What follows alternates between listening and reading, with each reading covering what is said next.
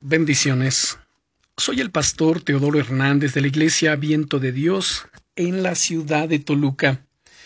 El devocional del día es Sé totalmente libre de la queja.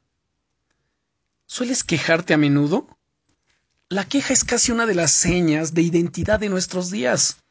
En nuestro día a día, en las redes sociales, en la televisión, vayas donde vayas, siempre encontrarás a personas quejándose por todo, contra el gobierno, contra su jefe, contra el esposo, la esposa, contra el vecino.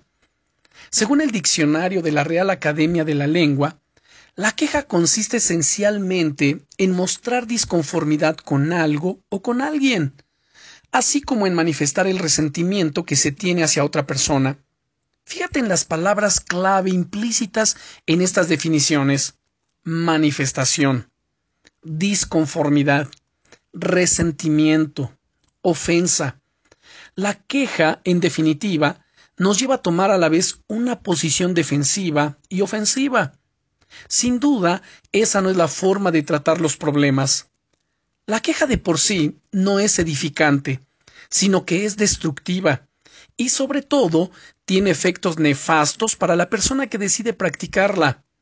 Es por ello que Dios nos dice en la Biblia, Santiago capítulo 5 versículo 9, no os quejéis unos de otros, hermanos, para que no seáis juzgados. Por el contrario, esto es a lo que la Biblia nos invita, según Filipenses capítulo 2 versos 14 y 15. Haced todo sin murmuraciones y contiendas para que seáis irreprensibles y sencillos, hijos de Dios sin mancha, en medio de una generación maligna y perversa, en medio de la cual resplandecéis como luminares en el mundo. Hay una vida mucho mejor que te está esperando y que espera por nosotros. Una vida en la que podemos ser totalmente libres de cualquier tipo de queja y en la que podemos disfrutar plenamente y con sencillez de cada momento, resplandeciendo con la luz de Jesús. A lo largo de esta semana vamos a analizar más lo que la Biblia dice acerca de la queja y voy a compartir contigo una serie de claves que te ayudarán a ser libre de ella por completo. ¿Estás lista? ¿Estás listo?